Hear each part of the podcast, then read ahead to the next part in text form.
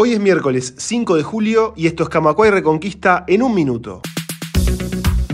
AEU emitió un comunicado defendiendo la solidez del Banco Hipotecario del Uruguay y su rol en el acceso a la vivienda. El sindicato destacó la solidez y el papel fundamental del BHU en el acceso a la vivienda de las familias uruguayas y rechazó cualquier iniciativa que ponga en riesgo su funcionamiento.